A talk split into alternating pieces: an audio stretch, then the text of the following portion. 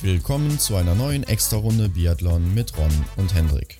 Heute Änderungen im deutschen Kader, Dahlmeiers Abschied auf Schalke und die Tops und Flops der bisherigen Saison.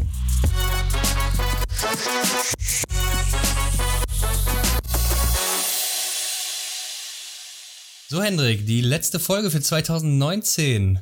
Ja, es ist ja in der letzten Woche nicht so viel passiert. Ja, die Weltcuprennen sind alle vorbei. Wir haben für dieses Jahr keine Weltcuprennen mehr, hatten am Samstag das Rennen auf Schalke mit dem Abschied von Laura Dahlmeier. Das war ja das große Motto des Rennens. Genau. Und äh, unter der Woche zunächst mal die News, die es so im Deutschlandkader zum Beispiel gab. Und äh, da gibt's eine große Änderung. Ja, bei den Herren diesmal. Erik Lesser wird äh, im IBU Cup starten im neuen Jahr. Ja, genau, munkelt man. Und Lukas Fratscher, der ja ziemlich gute Leistungen im IBU Cup geliefert hat, der wird dann äh, in den Weltcup nachrücken für Erik Lesser und zeigen, was er da drauf hat. Ja, genau, du sagst, man munkelt, weil ich habe jetzt auch nicht wirklich was im Internet dazu gefunden, irgendeinen Beitrag, aber äh, es äh, dringte halt bei der, beim, beim Biathlon auf Schalke vom Kommentator etwas durch und er hat das so ein bisschen angemerkt. Ähm, beziehungsweise hat es eigentlich ausdrücklich gesagt, aber ja, wie gesagt, so wirklich was gelesen habe ich jetzt darüber nicht. Ähm, ich habe es halt auch nur dann da im Kommentatorbericht gehört. Ja, genau. Äh, ja, ist eigentlich auch verständlich, weil Erik Lesser hat ja bisher nicht so gute Leistungen gebracht, aus äh, in den Staffeln so ein bisschen. Ja. Wird für ihn dann natürlich schwer, die Qualifikation für die WM zu schaffen, ne? Also man muss da ja zweimal ja. unter die Top 7 kommen, nee, einmal unter die Top 7 und zweimal unter die Top 15. Und äh, ja, wenn er jetzt dann äh, bis Antolz keine Rennen mehr hat, kann er sich eigentlich gar nicht mehr qualifizieren dafür. Ja, genau. Es ist dann auch nicht selbstverständlich, dass man als deutscher Athlet bei der Weltmeisterschaft mitlaufen darf. Ne? Wie du sagst, man muss sich dafür qualifizieren und eine gewisse WM-Norm erzielen. Und äh, ja, das wird schwer für ihn, ja. Ja, da müssen die Trainer dann schon nachträglich entscheiden, ja, komm, wir stellen den Erik doch auf. Ähm, ansonsten wird er da wenig Chancen haben zu starten. Aber mal sehen, vielleicht ist er ja auch ziemlich stark direkt im IBU Cup und kommt dann direkt zurück in den Weltcup, wer weiß, mal sehen. Ja. Ja. Aber ich erwarte auch von ihm im IBU Cup, dass er da wirklich äh, ja, Top-Platzierungen abliefert. Ne? Das muss er einfach bringen da. Ja, gehe ich aber auch von aus. Gut, ja, das wär's dann eigentlich schon. Lukas Fratscher auch letztes Jahr schon mal in Oslo gestartet, war da im Sprint 32. in der Verfolgung 15. auch im Massenstart dann mitgelaufen dadurch. War auch nicht so erfolgreich, ist ähm, ein guter Schütze, aber läuferisch fehlte ihm zumindest in der letzten Saison in Oslo da einiges. Okay. Mal sehen, wie er sich dann jetzt in Oberhof Ruppolding machen wird. Ist ja auch noch ein bisschen mehr Druck, äh, direkt vor deutschem Publikum, wo die Tribünen gefüllt sind, zu laufen. Ja, stimmt. Jetzt, wo die beiden Heimweltcups anstehen in Ruhpolding und Oberhof, beziehungsweise erst kommt der Oberhof, dann Ruhpolding, ja, wird es auf jeden Fall äh, ein bisschen Adrenalin mit dabei sein bei ihm. Ja, mal sehen, wie er das handeln wird. So, dann hatten wir das Rennen auf Schalke. Der Abschied von Laura Dahlmeier war da eben, wie gesagt, schon das große Motto. Ja, ähm, und man muss sagen, Laura Dahlmeier ist immer noch in Topform, würde ich sagen. Ja, da habe ich auch gedacht, also was äh, Wahnsinn, wie, wie die das da noch äh, gerissen hat. Ähm, sie hat ja auch von, von allen Rennen, die da stattgefunden haben, es wurde, ähm, ich glaube, wie viele, wie viele Schuss wurden abgegeben? 40? Ja, insgesamt 40 Schuss und sie hat 39 getroffen, also der absolute ja. Wahnsinn. Ähm, läuferisch war sie auch stark. Sie hat ja da auf der Runde sogar einmal Dorothea Viera überholt, die Gesamtweltcup-Führende. Das soll schon was heißen, muss ich meinen. Und äh, ja, Wahnsinn. Ja, sehe ich auch so. Kann, kann man auch einfach nicht anders ausdrücken als Wahnsinn. Ja, das Rennen war auch so aufgebaut. Erstmal gibt es das Anschießen, wodurch dann eben die Platzierung im Massenstart vorgegeben wird. Dann äh, ist eben ein Massenstart. Und wie man dann in den Massenstart äh, ja, am Ende platziert wurde, da werden dann nochmal die Zeiten halbiert und so startet man dann anschließend in einem Rennen in der Verfolgung und der Sieger davon ist dann eben der Sieger von dem Event auf Schalke. Und ja, auf Platz eins mal wieder die Norweger mit Marte Olsby Reuseland und Wettle Christiansen. Ja, das bedeutet, Dorothea Viera und Lukas Hofer konnten ihren Titel nicht verteidigen. Ja, genau. Ähm, ich muss aber auch mal sagen, das Team aus Norwegen, würde ich sagen, war schon das stärkste, das da am Start war. Vor allem, wenn man bedenkt, dass der Wettkampf in Schalke ja sehr schießlastig ist. Ja. Und äh, die Runden sind sehr kurz. Man kann, und die Strecke ist sehr eng, man kann nicht wirklich überholen. Und ja, da wird halt am Schießstand schon entschieden, wer da quasi das Rennen macht. Und ich würde sagen, da sind Vettel Christiansen und Marte Olsby als Team schon so mit die stärksten Schützen. Mhm. Ähm, Dorothea Viera zwar auch eine starke Schützin, aber ich denke, Lukas Hofer ist da einer, der da schon mal ein paar Probleme mit hat am Schießstand. Mhm. Und äh, ja, das waren für mich auf jeden Fall so die Favoriten, würde ich sagen. Ja, ich muss sagen, Denise Herrmann und Benedikt Doll, das ähm, ein, ein Team aus Deutschland, ähm, war, war für mich auch gut, gut besetzt. Ähm, Denise super laufstark, klar, dann durch die gegebenen Schießbedingungen, die da wirklich super waren, kein Wind, also eigentlich gar nichts, so was man ähm, bemängeln kann an, als Schießleistung, äh, als Schießausgangspunkt, so. Das war schon eigentlich ein super Team in, dem, in der Hinsicht.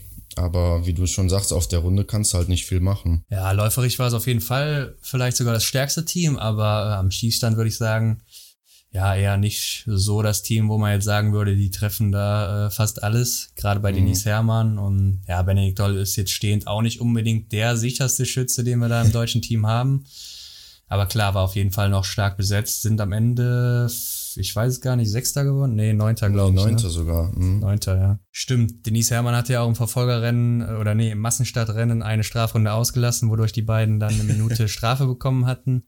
Ja. Ja, ist natürlich auch irgendwo dann ärgerlich, aber gut. Es geht ja um nichts außer um das Event an sich und ja, war auch wieder super besucht. Ich denke mal, die Stimmung auf Schalke, die ist immer top. Wer selber schon mal da war, der weiß das. Also äh, wenn das Stadion da voll ist und die ersten Athleten dann da ins Ziel reinlaufen, das ist schon der Wahnsinn. Ja, wobei du sagst, es ging um nichts. Ich habe gehört, es gab sogar Preisgelder in, in Höhe von 14.000 Euro für ähm, das, das Siegerteam, beziehungsweise für jeden äh, der beiden Athleten. Ja, klar, ich meinte jetzt natürlich sportlich gesehen ging es um nichts. Äh, Preisgeld ja, okay, auf jeden klar. Fall ordentlich. Ja.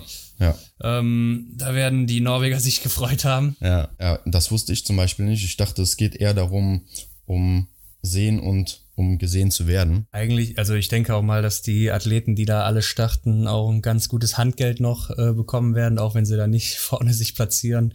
Gerade so eine Dorothea ja. Viera, denke ich, die wird einen ganz guten Preis haben.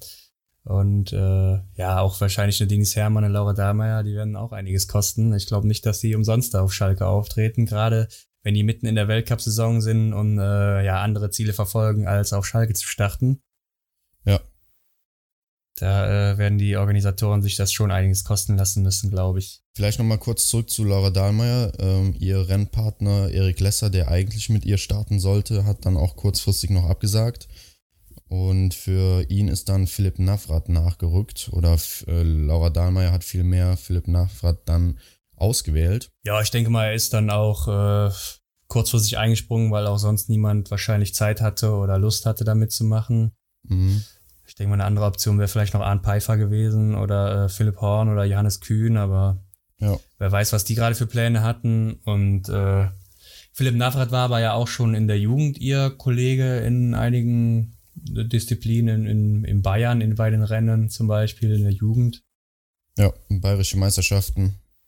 Ja, genau. Und äh, ja, daher hat sich das natürlich angeboten. Und ich muss sagen, der Philipp hat es gar nicht so schlecht gemacht. Gerade am Schießstand hat er mich wirklich überzeugt. Also gut geschossen, fand ich. Ja. Nur läuferig hing er dann ein bisschen hinten dran oder deutlich hinten dran, muss man sagen. Ja, es sah ja noch kurz, kurz vor Schluss sah es ja fast aus, als würden sie auf jeden Fall noch auf dem Treppchen bleiben oder sogar vielleicht um Platz zwei kämpfen. Aber da ist dem, dem Philipp sind da einfach die Körner ausgegangen und da ging auf der letzten Runde nichts mehr und da musste er leider noch zwei Plätze einstecken. Ja, ärgerlich. Ärgerlich, gerade weil äh, Gigonard hat ihn ja noch auf der Zielgeraden überholt und äh, finde, da hätte, ich meine, da hätte Gigonard vielleicht auch mal kurz zurückstecken können, gerade wenn man bedenkt, dass Laura Dahlmeier da vielleicht ihr letztes Mal auf dem Podium stehen könnte, weil er, er weiß ja, er hätte den äh, dritten Platz so oder so gemacht, aber ähm, ja. einfach so Fairness halber, aber gut, hat er sich wohl nichts beigedacht. Kann man auch verstehen, ist halt ein sportliches ja. Event und wenn man da eben ja nicht stark genug ist, um auf den dritten Platz zu laufen, dann ist das eben so. Klar. Beim Philipp Navrat hat mich das wohl ein bisschen überrascht, dass er läuferig so stark abgefallen ist, weil er war ja auch zum Beispiel letztes Jahr schon mal in Oslo dabei und ja. hatte da einen zehnten Platz im Sprint belegt mit der acht besten Laufzeit und äh, auch einen neunten äh, Platz im Massenstart ist da auch ganz gut gelaufen. Ich glaube, es war die 15. Laufzeit damals. Also war läuferig da in einem guten Feld sehr gut unterwegs und äh, gestern auf Schalke oder am Samstag auf Schalke ist er schon äh, stark abgefallen. Ich meine, das war auch jetzt dann, die, die Piste war auch nicht wirklich so, ich denke mal, Weltcup-tauglich, muss ich sagen. So, so ja. sah es zumindest für mich aus. Ich habe auch gesehen, die Russen, die äh, den zehnten Platz, also ähm, ja, letzter war, wurden, die taten sich damit richtig schwer. Das war wirklich eine, auch eine, die Streckenführung äh, mit der, mit der großen Abfahrt da, die war wirklich schwer zu handeln. Da ist auch der ein oder andere mal kurz, ähm, ja, fast in den Zuschauerbereich gegangen.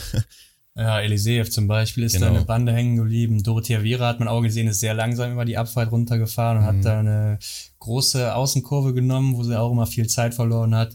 Also da hatten die Athleten schon Respekt vor, ganz klar.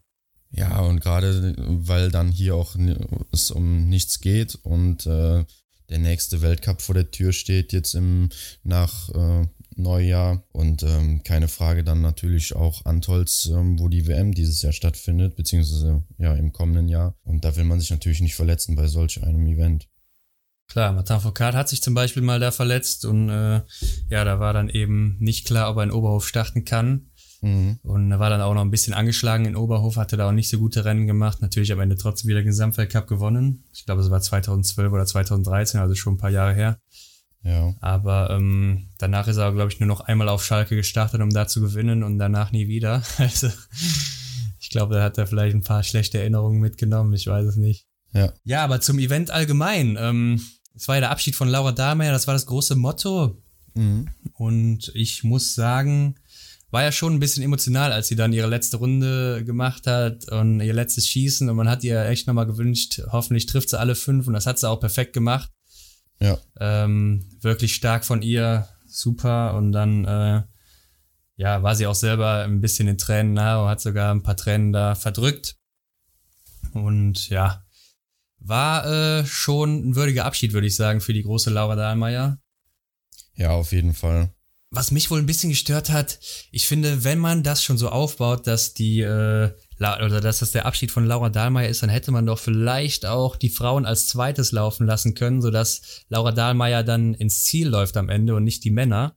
Ja. Man hätte sie, glaube ich, äh, viel, viel mehr gefeiert, wenn sie dann auf der Schlussgeraden da noch irgendwie äh, unterwegs gewesen wäre und danach das Rennen dann vorbei. Ja. Aber gut, äh, war natürlich so auch gelungen. Ich denke, das hätte dem Ganzen nochmal ein bisschen so, äh, ja, die Kirsche aufgesetzt. Aber gut. Ja, äh, ich glaube, letztes Jahr hat ja auch der Ole, einer Björndalen, den, ähm, seine, seine Karriere da beendet.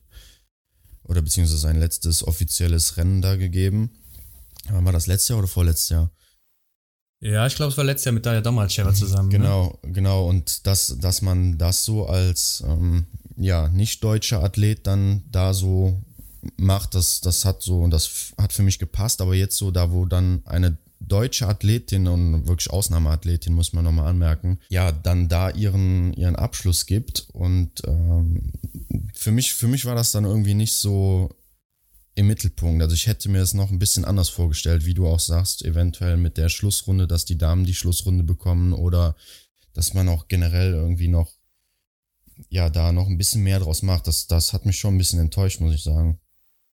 Ja, ich meine, im Fernsehen ist es natürlich auch mal ein bisschen äh, schneller vorbei als dann selber im Stadion. Man hat schon gesehen, ja. auch nach dem Rennen waren viele Leute noch da geblieben. Es ist ja oft so im Stadion, dass die Leute schon vorzeitig abhauen, um äh, ja aus dem Stau rauszukommen, der dann mhm. da eventuell herrscht.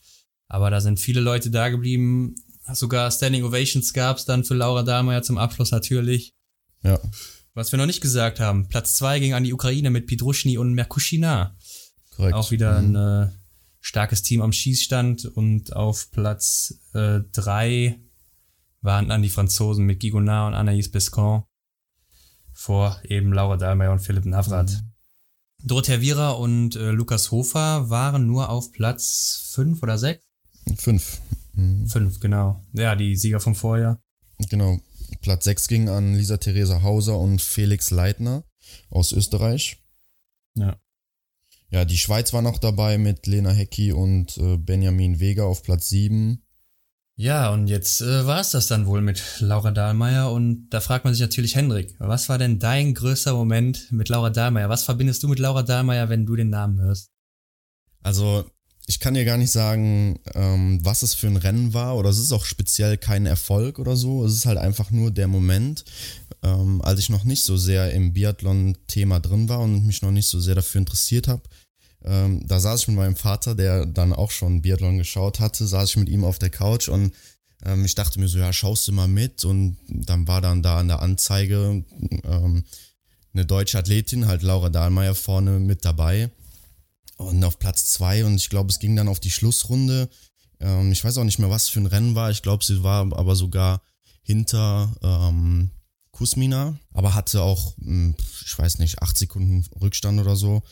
Und ähm, ja, ich dann als, als äh, unerfahrener Zuschauer dachte mir so, ja, ja, hat die jetzt verloren oder wie? Und dann sagte mein Vater, nee, nee, pass auf, die holt die noch. Ne, und dann ging es in den Anstieg und dann wurden die Sekunden immer weniger und dann hat sie tatsächlich dann das Rennen noch gewonnen und das war so ein Moment, an den ich immer wieder zurückdenken muss. Ähm, ja, wenn, wenn ich den, äh, den Namen Laura Dahlmeier höre. Ja, da kriegt man auf jeden Fall schon Gänsehaut, muss man sagen, wenn man daran denkt, ja. wie sie da teilweise über die Strecke geflogen ist, auch in ihren besten Zeiten. Ganz genau. Gerade zum Beispiel die 2017er Saison, wo sie fünf Goldmedaillen geholt hat bei der WM in Hochfilzen. Also das war der absolute Wahnsinn, wirklich. Da hätte sie ja fast im Sprint sogar noch äh, eine sechste Goldmedaille geholt. Ja. In allen Rennen dann Gold. Das äh, hätte niemals jemand mehr erreicht und hat ja auch so bisher noch niemand, niemals jemand erreicht. Ja. Na gut. Ja, und dein Moment? Mein Moment, ja, mein Moment ist der, wo Laura Dahlmeier das erste Mal so wirklich groß geworden ist und das war bei der WM in Nove Mesto 2013. Man kannte sie vorher gar nicht und dann äh, aufgrund guter Leistungen äh, musste sie in der Staffel da Nadine Horschler ersetzen. Mhm. Und äh, ja, man dachte, wer ist Laura Dahlmeier? Das kann doch nicht sein, dass da jetzt so eine Unbekannte mitläuft und äh, ja, das gibt doch dann bestimmt gar nichts für die Deutschen. Ja. Und dann kommt da Laura Dahlmeier, ich glaube, sie war damals äh, die dritte Läuferin, wenn ich mich recht erinnere, vielleicht sogar die zweite, ich weiß nicht mehr genau. Auf jeden Fall hat sie dann da zehn Treffer gesetzt, also keinen Nachlader gebraucht in der Staffel und äh, hatte auf ihrer Runde sogar die drittbeste Laufzeit und als Führende dann auf Andrea Henkel übergeben damals. Mhm. Und äh, ja, da hat man einfach schon gesehen, Wahnsinn, was das für äh, ja ein Talent da ist, ne? Ja. Jetzt kommt er einfach mal eben in den Weltcup und äh, liefert da so ab, so aus dem Nichts. Ziemlich coole Socke damals schon gewesen. Und ja, da, da wusste man einfach, da haben wir schon vielleicht die nächste Magdalena Neuner in den nächsten Jahren und ja, hat sich ja dann auf jeden Fall so bewahrheitet, beziehungsweise war sogar noch wesentlich stärker als Magdalena Neuner, würde ich jetzt mal so behaupten. Ja. Zumindest war sie die komplettere äh, Biathletin, weil sie einfach die perfekte Schützin war und auch ziemlich gut im Laufen war. Ja, das war einfach so der Moment, wo ich immer dran denke, wenn ich äh, Laura Dahlmeier sehe. Und mhm. das, da weiß man einfach, dass das sind Athleten, die, die gibt's nur einmal im Leben, ne? Ja, klar. Das ist, das ist eine Ausnahme, auf jeden Fall. Sie hat zwar danach ein bisschen Probleme gehabt im Weltcup, gerade läuferig äh, da reinzukommen, aber ziemlich schnell hat sie sich ja dann etabliert und wurde dann auch läuferig immer besser und konnte dann mhm. auch an ihre Staffelleistung da anknüpfen. Und ja, was dann daraus geworden ist, haben wir ja gesehen, ist Geschichte. Und deshalb wurde sie jetzt eben auch so gefeiert. Ja, auf jeden Fall. Ja, wir wollten ja jetzt noch über unsere Tops und Flops der Saison reden, also äh, sprich die Vorbereitung, den Sommer und äh, ja, was wir bisher gesehen haben halt im Jahre 2019. Ausgeschlossen jetzt mal die letzte Saison, die im Jahr 2019 stattgefunden hat. Und da bin ich mal gespannt, was du dann da so auf deiner Liste stehen hast. Ja, genau. Wir fangen einfach mal mit den Flops an, oder? Und lassen uns die Tops für den Schluss. Ja, ich würde auch sagen, wir fangen mit dem Negativen an und dann geht's rüber zum Positiven. Ja, dann äh, erzähl doch mal, was dein Platz 5 ist. Ja, mein Platz 5 ist ja eher ein bisschen lustig. Ähm, in der Single-Mix-Staffel von Östersund, wo Erik Lesser beinahe den Wechsel auf Franziska Preuß, beziehungsweise umgekehrt Franziska Preuß, äh, den Wechsel auf Erik Lesser übergeben wollte und er war einfach nicht da und ähm, ja, Franziska Preuß kam halt einfach unerwartet schnell äh, aus dem Schießstand heraus und ähm, ja, damit hatte Erik nicht gerechnet und das war ja so mein erster Flop. ja, könnte man schon fast als top bezeichnen, aber wie man es eben sieht, ja. nein, war auf jeden Fall äh, eine lustige Aktion, das stimmt. Genau. Ja, mein Platz 5 ist äh, einfach mal das Team Deutschland bisher, weil ich muss sagen, ja, wir sind schon schwer unter unseren Erwartungen bisher. An Simon Schemp ist nicht in Form. An Pfeiffer hat am Anfang ein bisschen gekränkelt, beziehungsweise musste dann Rennen auslassen. Mhm. Eric Lesser ist nicht in Form. Ähm, ja, Philipp Horn braucht noch ein bisschen Zeit, würde ich sagen. Johannes Kühn macht sich ganz gut momentan. Benedikt Doll hat natürlich einen Sieg geholt, aber ansonsten kam da auch noch nicht so viel von ihm. Äh, auch ein bisschen unglücklich gewesen teilweise. Mhm. Ja, bei den Damen läuft eigentlich so gut wie gar nichts, außer bei Denise Herrmann und Franziska Preuß. Und auch Denise Herrmann ist ein bisschen unter den Erwartungen bisher. Ähm, daher Team Deutschland habe ich jetzt hier erstmal als Flop präsentiert. Ich glaube, das wird sich auch noch ein bisschen ändern jetzt in der, im kommenden Jahr jetzt und auch zur WM in Antols. Ich hoffe da auf einen guten Simon Schemp zum Beispiel. Ja. Und äh, ja, mal sehen, wie das weitergeht. Aber äh, mein Platz 5, Team Deutschland. Ja, mein Platz 4 ist Lisa Vitozzi. Mieser Auftakt in der Saison. Ähm, Im Sommer so gut gestartet und auch ähm, Anspielungen selbst äh, formuliert, äh, die halt äh, Großes auf uns äh, oder die Großes auf sich äh, warten lässt. Aber ja, irgendwie kommt da nicht viel und ähm, ja, enttäuscht mich. Deswegen ist das ein Flop für mich. Ja, kann ich äh, auf jeden Fall nachvollziehen. Mhm. Mein Platz 4 ist äh, im Moment das Wetter. Also das okay. Wetter war ja bisher wirklich grauenhaft für Biathlon, muss man sagen. In Östersund war es teilweise zu warm, da hatten wir super tiefe Strecken dadurch, mhm. was das Rennen dann eben äh, ja zur Materialschlacht macht. Den Massenstart jetzt in Annecy Grand Bonan. Äh, das war ja der verrückteste Massenstart, den ich jemals gesehen habe. Da ging es ja wirklich auch nur ums Material. Genau, ja. Ja, dann, wir hatten so gut wie gar keinen Wind, gerade in Hochfilzen oder äh, in Annecy war eigentlich gar kein Wind, was irgendwie die Sache auch immer ein bisschen langweiliger macht. Ich finde, so ein bisschen Wind muss herrschen beim Biathlon, ja, so, da sieht man auch immer, wer das beherrscht und wer nicht.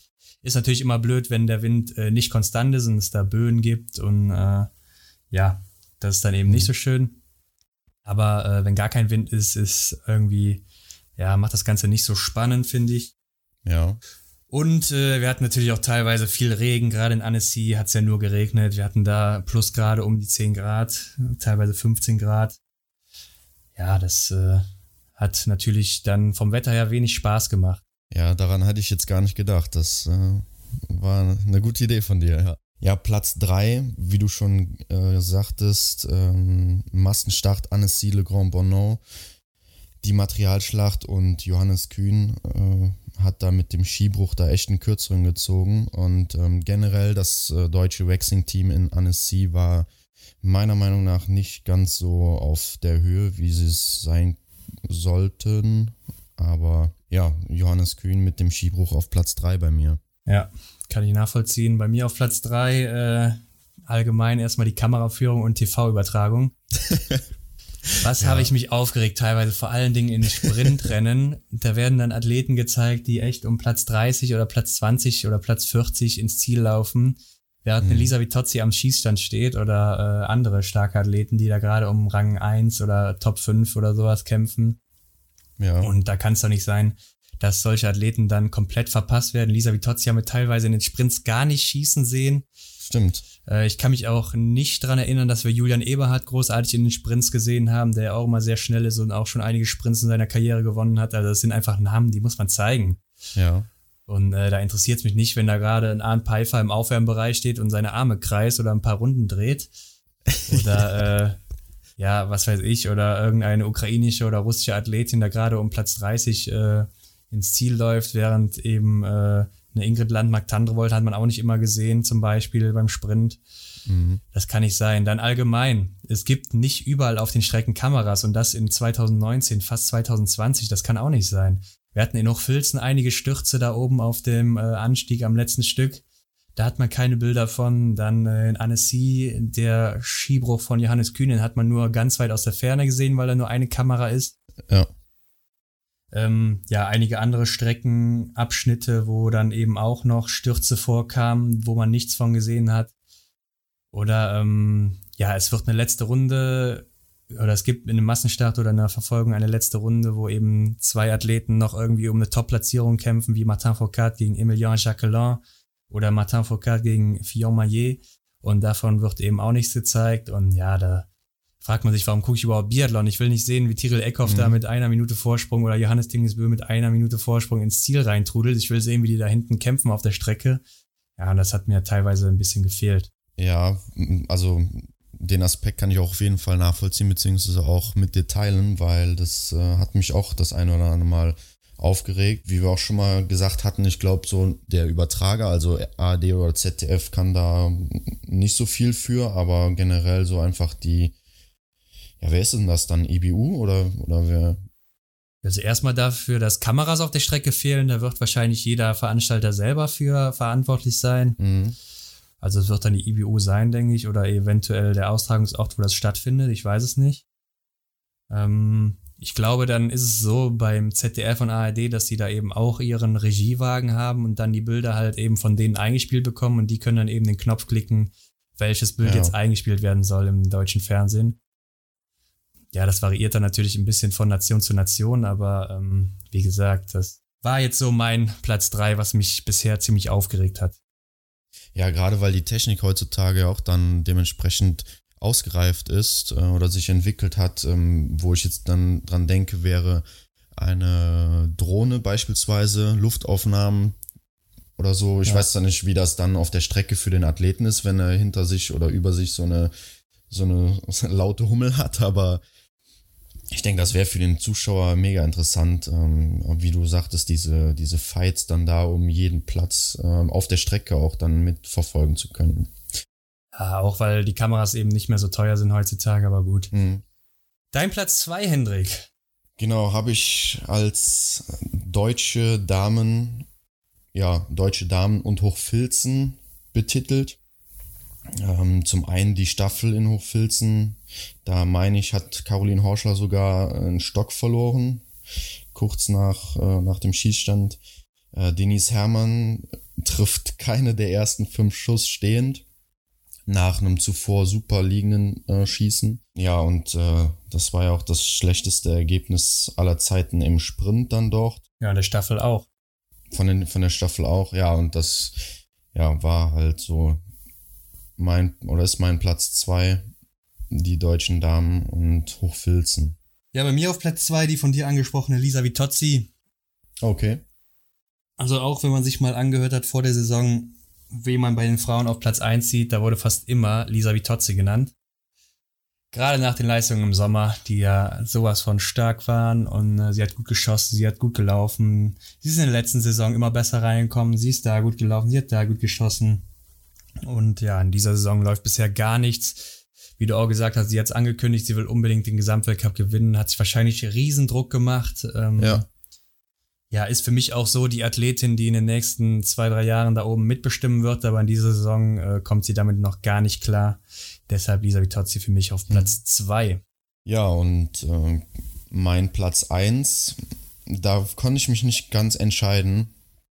Mm, zum einen möchte ich nochmal, ja, das Karriereende mit 25 von Laura Dahlmeier angeben ja, da braucht man eigentlich nicht mehr viel, viele Worte zu verlieren, wenn man jetzt nochmal gesehen hat, wie sie auf Schalke performt hat. Und äh, sie hat ja nicht mal mehr wirklich Schießtraining geübt oder so, war zwei Tage lang mal ab und zu am Schießstand, aber das ist einfach so ein Naturtalent gewesen oder ist es immer noch. Und ja, deswegen schon mal da ein Teil meines äh, äh, Platz eins bei den Flops und ja, dann konnte ich mir oder konnte ich nicht sein lassen und musste das Russ oder den russischen Dopingskandal auch noch aufschreiben.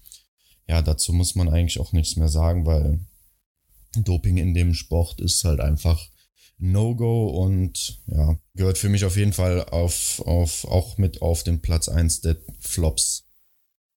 Ja, auf jeden Fall kann ich nachvollziehen. Ähm, zu Laura Dahlmeier nochmal kurz. Ähm, sie hat ja auch gesagt, dass sie eventuell schon mal drüber nachgedacht hat, zu früh aufgehört zu haben. ich okay. könnte mir vielleicht auch vorstellen, dass wir vielleicht Laura Dahlmeier in ein, zwei Jahren nochmal wiedersehen im Biathlon, wer weiß. Aber hatte sie das nicht komplett ausgeschlossen? Ja, das haben schon viele Athleten, auch in anderen Sportarten und sind dann trotzdem zurückgekommen. Vielleicht ja. äh, kommt dann auch mal das Geld dazu oder so, dass äh, ihr da irgendwie was angeboten wird, wer weiß. Mhm. Aber ähm, ich glaube, ihr brennt halt immer noch unter den Nägeln und jetzt, wenn sie die anderen dann laufen sieht und dann sieht, sie kann da nicht mehr mitmischen und wenn sie jetzt ein bisschen Distanz dazu hat, sie ist ja immer noch sehr aktiv, hat sie auch selber noch gesagt, ähm, sie muss ja. aktiv sein und wird auch fit sein, sie wird immer auf den Skiern stehen wahrscheinlich. Klar, das Schießen, das äh, musste dann nochmal ein bisschen üben, aber ich glaube, da du, also wie du auch schon gesagt hast, sie ist ein Naturtalent im Schießen und äh, das ist einfach drin bei ihr wie Fahrradfahren oder sonst was. Ja. Da wird sie nicht viele Einheiten brauchen und äh, wird da wieder mhm. oben dabei sein. Also ich könnte mir vorstellen, dass wir sie in ein, zwei, drei Jahren vielleicht nochmal wiedersehen. Ist jetzt nur so eine Spekulation von mir. Ja. Aber wer weiß, wäre natürlich das Comeback des Jahres dann auf jeden Fall oder des Jahrhunderts. Mal Klar. sehen. Ja. Ja, dann kommen wir zu den schönen, erfreulichen Dingen, die wir bisher. Erstmal kommen wir zu meinem Platz eins. oh. ja, da war ich schon zu schnell. Okay. Entschuldigung, den wollte ich natürlich nicht unterschlagen. Erzähl. ja, mein Platz eins ist für mich ganz klar Martin Foucault. Weil. Ja. Also er liefert ja okay Ergebnisse und ich habe schon mal gesagt, wenn man die einem Arne Pfeiffer, einem Benedikt Doll geben würde, dann würde man sagen, was für eine Saison von ihm. Ja. Aber wir reden hier von Martin Foucault und er scheint einfach nicht mehr wirklich in Form zu kommen. Ähm, mhm. In der letzten Saison hat man es ja schon beobachtet, da ging läuferig gar nichts. Dieses Jahr am Schießstand Probleme, aber auch läuferig nicht ganz auf der Höhe. Er hatte zwar in Östersund läuferig sehr starke Rennen, war da sogar schneller als Johannes Tinges Bö. Und ja, überall, also overall so gesehen, war in Östersund der schnellste. Mhm. Aber ähm, am Schießstand in den allen drei Sprints bisher zwei Fehlern, das ist viel zu viel und darf nicht sein. Letztes Jahr hat er viele Sprints mit zehn Treffern abgeschlossen, aber war dann eben läuferig zu schwach. Hat da in dieser Saison schon wieder einige Siege vergeben. Und jetzt, äh, ja, mit, mit den Weltcups, die dazukommen. Also nach Ostersund kam Hochfilzen, da wurde er ein bisschen langsamer auf der Strecke. Dann kam äh, Annecy, da wurde er wieder ein bisschen langsamer auf der Strecke. Also es scheint so, als könnte er die Leistung auch nicht mehr äh, so konstant über mehrere Weltcup-Orte halten. Mhm. Da ist natürlich fraglich, ist das eine Kopfsache, ähm, weil er eben alles schon gewonnen hat und die Motivation dann eben nicht mehr ganz so hoch ist. Ähm, ist es vielleicht einfach auch das Alter, dass er nicht mehr so stark ist wie vor ein paar Jahren. Mich wundert das, weil ja. am Ende der Saison, die er äh, gewonnen hatte, 2017, 2018, da war er im letzten Rennen in Tumen noch mit Abstand der schnellste. Da war er im Sprint noch äh, läuferig 45, 30 Sekunden vor Fillon Maillet oder äh, Simon Detieu und auch viel schneller als Johannes Tinges Bö. Ja, und dann äh, beginnt die Saison 2019 in Östersund und da ging läuferig gar nichts mehr. Also sehr, sehr komisch. Mhm. Und äh, ja, in diesem Jahr scheint er auch nicht ganz zurück zu sein. Ich glaube, wir können ein bisschen mehr erwarten als letztes Jahr, gerade wenn er sich am Schießstand wieder fängt. Aber ja, man hat gehofft, dass er wieder der Alte ist und mit Johannes Tingesbö um Platz 1 kämpfen kann. Aber ich glaube, so wie es aussieht, wird das ein ziemlich einsamer Kampf wieder da vorne.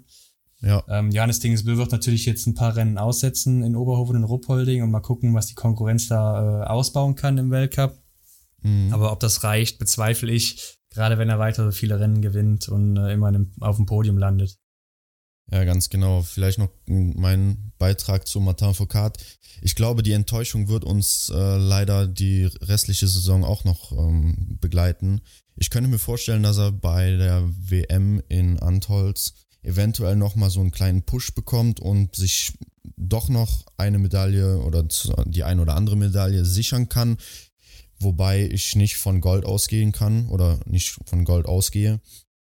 Eventuell ist da mal eine Silbermedaille drin, aber ja, das, das sehe ich noch nicht ganz so. Mm, ja, aber ich glaube, wir müssen uns mit dem Gedanken oder mit der Situation anfreunden und ähm, dass seine große Zeit vorbei ist. Ja, für mich sehr traurig, dass ich ja großer Martin Foucault-Fan bin, wenn ich auch bedenke, ja, man ist quasi mit ihm aufgewachsen und äh, groß geworden und mhm. wie man gesehen hat, wie er über die Strecke geflogen ist, seine Entwicklung miterlebt hat und ja. war halt immer einer, der hat die Rennen kontrolliert und dominiert dann auch dadurch.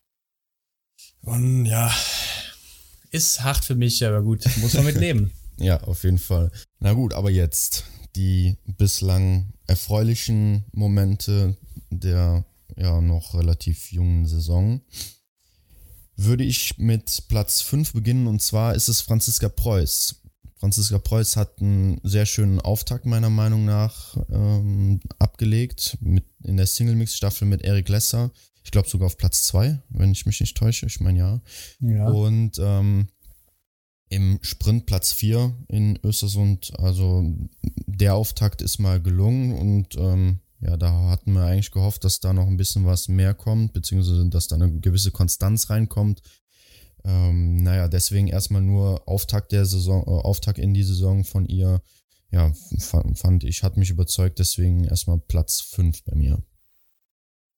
Ja, bei mir Platz 5 Ingrid Landmark-Tandrevold. Überzeugt mich bisher sehr, ist Platz 3 im Gesamtweltcup der Damen, hatte kurz das gelbe Trikot von Dorothea Viera übernommen. Ähm, ich hatte sie zwar auch auf dem Zettel für die nächsten zwei, drei Jahre, weil sie ist ja noch sehr jung und äh, hatte gedacht, sie braucht noch ein bisschen länger, ist aber am Schießstand momentan sowas von gut unterwegs und äh, läuferisch auch immer konstant gut. Und ja, äh, hat mich sehr überrascht, von daher auf Platz 5 Ingrid Landmark-Tandrevold. Mein Platz 4 geht an die französischen Herren generell, ähm, vor allem an die Einzel- oder, oder an das Einzelrennen in Östersund, wo ähm, ganz vier Franzosen die ersten vier Plätze belegt haben. Also da hat ja wirklich Frankreich in Östersund dominiert. Und vor allem möchte ich die Entwicklung von Emilien Jacquelin betonen, weil ähm, er ist in den Sprints äh, oftmals nicht so stark, aber kämpft sich dann in der Verfolgung 15, 18 Plätze weiter hoch und ähm, ja, kann dann sich in der, in der Verfolgung tatsächlich äh, doch ganz gut platzieren. Und äh, natürlich nicht zu vergessen ist der zweite Platz im Massenstart von Annecy. Ähm, ich glaube, von ihm sieht man auch in, ja, eventuell in dieser Saison schon noch wieder ein bisschen mehr, also dass er seine Entwicklung fortsetzen kann und dann noch äh, den ein oder anderen Podestplatz einfahren kann oder wenn nicht in dieser Saison, dann auf jeden Fall in den kommenden Saisons. Ich bin gespannt. Und wie sieht es da bei dir aus mit Platz 4? Ja, Platz 4 ist bei mir Johannes Kühn. Johannes Kühn aus Deutschland. Ähm, läuferisch einfach top. Einer der besten Athleten, wenn nicht sogar mit Johannes Dingesbö der beste läuferische Athlet. Mhm. Ähm, am Schießstand ist er stabiler geworden als sonst, das mir, was mir auch sehr gut gefällt bei ihm und ist daher konstant immer in den Top 15, Top 20 und äh, kann nahezu jedes Sprintrennen gewinnen, wenn er mal äh, null Fehler schießt. Und da wird auch Johannes Tinges böse sich warm anziehen müssen, wenn er Johannes Kühn alles trifft. Ja. Von daher Johannes Kühn für mich auf Platz 4 bisher.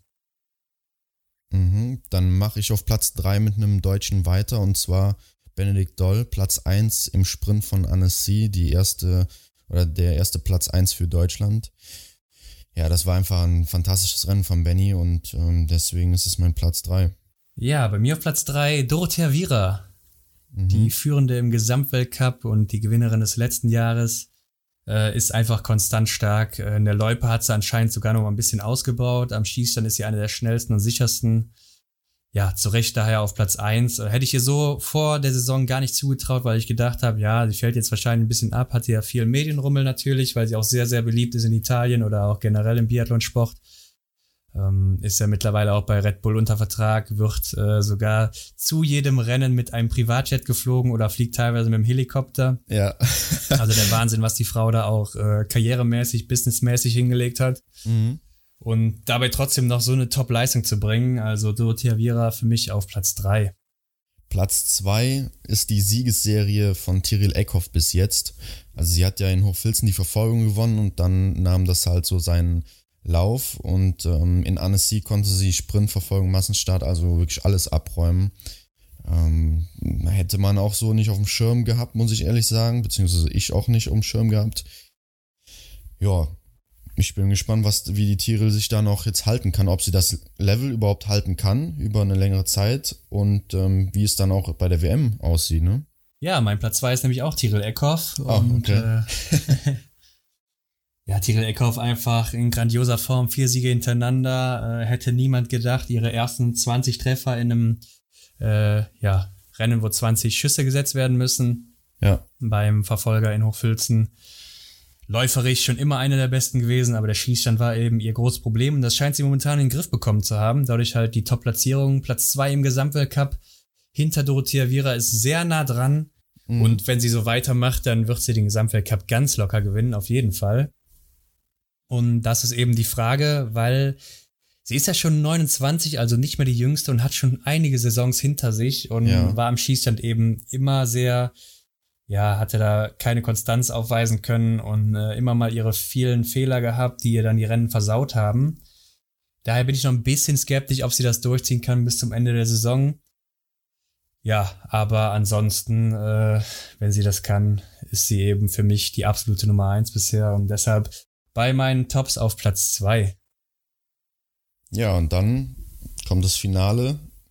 Mein Platz eins im, bei den Tops ist tatsächlich äh, das Staffelrennen von Hochfilzen der Herren. Also die deutsche Herrenstaffel ähm, platzierte sich da ja auf Platz zwei. Ähm, hinter Norwegen und ähm, das war einfach ein, ein, faszinierendes, spannendes Rennen bis quasi auf die Zielgerade, wobei da hat sich halt Benny Doll etwas ähm, ja, äh, abschlagen lassen vom äh, Johannes Bö. Aber das war einfach nur Nervenkitzel. Ich, ich äh, ja, mir fehlen jetzt gerade so ein bisschen die Worte, um das zu beschreiben. Aber wer es gesehen hat, weiß genau, was ich meine. Es war einfach das coolste Rennen bis jetzt und deswegen war das mein Platz eins. Ja, kann ich nachvollziehen. Also das war ein Rennen, warum man Biathlon guckt. Der genau. absolute Wahnsinn. Spannung bis zum letzten Schluss und dann nur noch Deutsche dabei. Was will man ja. mehr? Ja. Klar, mit dem schlechteren Ende für uns. Denn äh, da kam mein Platz eins bei den Tops, Johannes Tingesbö.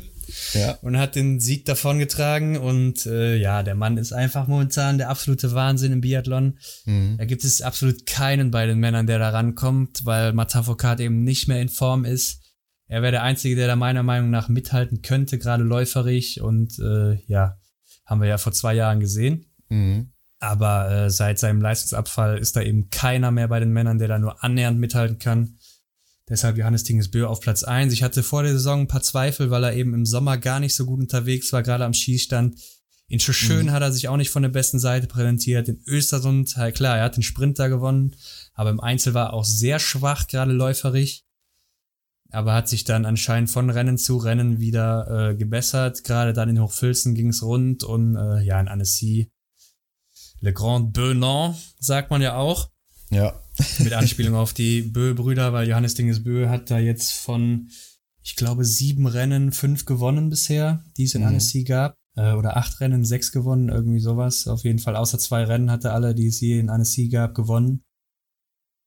Daher absoluter Wahnsinn und äh, ja, ich bin mir sicher, er wird sich auch dieses Jahr den Gesamtweltcup sichern, auch wenn er hier die zwei äh, Weltcups in Oberhof und Ruppolding auslässt. Das sind ja eh nur zwei Einzelrennen jeweils, also vier insgesamt. Ja. Von daher Johannes Dingesbö, Platz eins Und äh, ja, mal sehen, wie lange sein äh, Trend da noch anhalten wird. Und ob er das so mitnehmen kann, wenn er wieder startet. Und auch mal sehen, ob er vielleicht äh, in Antolz was reißen kann. Denn Antolz ist auch ein gutes Pflaster für ihn. Aber er hatte ja immer bei Großveranstaltungen, sei es Olympia oder ähm, ja auch bei der WM in Östersund letztes Jahr, ein bisschen enttäuscht, weil er da eben in den Einzelrennen nur eine Medaille geholt hat, beziehungsweise, mhm. nee, eine Goldmedaille geholt hat, obwohl er eben so dominant war. Ich glaube, da gehen ihm immer noch ein bisschen die Nerven durch und mal sehen, ob er das jetzt in den Griff kriegt. Ja, ich kann mir schon vorstellen, dass er da schon noch etwas reifer geworden ist und die Erfahrung dann mit sich bringt und ähm, dann auch in ähm, Antholz bei der WM auf jeden Fall ähm, die Medaillensammlung ausbauen wird. Ja, wir werden es dann sehen in Antolz, genau. Italien. Ja, das war dann wohl die letzte Folge für dieses Jahr, Hendrik. Genau. Im nächsten Jahr geht's direkt weiter. Dann äh, vor dem Weltcup in Oberhof haben wir noch eine Folge, wo wir dann mal gucken werden, wo es vielleicht äh, hingeht, was unsere Favoriten, die wir so vor der Saison hatten, gemacht haben. Ja, werden wir mal so ein äh, kleines Zwischenfazit ziehen. Genau, dann auch mal gucken, was so in Öster oder in Oberhof abgeht. Mhm. Und äh, ja, die Infos zu Oberhof kommen dann auch auf unserem Instagram-Kanal, den man natürlich äh, in der Beschreibung findet. Den Link dazu. Ja, dem ist nichts hinzuzufügen und dann würde ich sagen, hören wir uns nächste Woche. Das war's mit der extra Runde Biathlon für diese Woche. Wenn euch das Ganze gefallen hat, lasst uns eine Bewertung da, folgt uns, um keine Episode zu verpassen und teilt den Podcast mit euren Freunden. Für weitere Informationen rund um den Biathlon-Weltcup schaut auf unserem Instagram-Kanal vorbei. Link dazu in der Beschreibung. Vielen Dank und bis nächste Woche.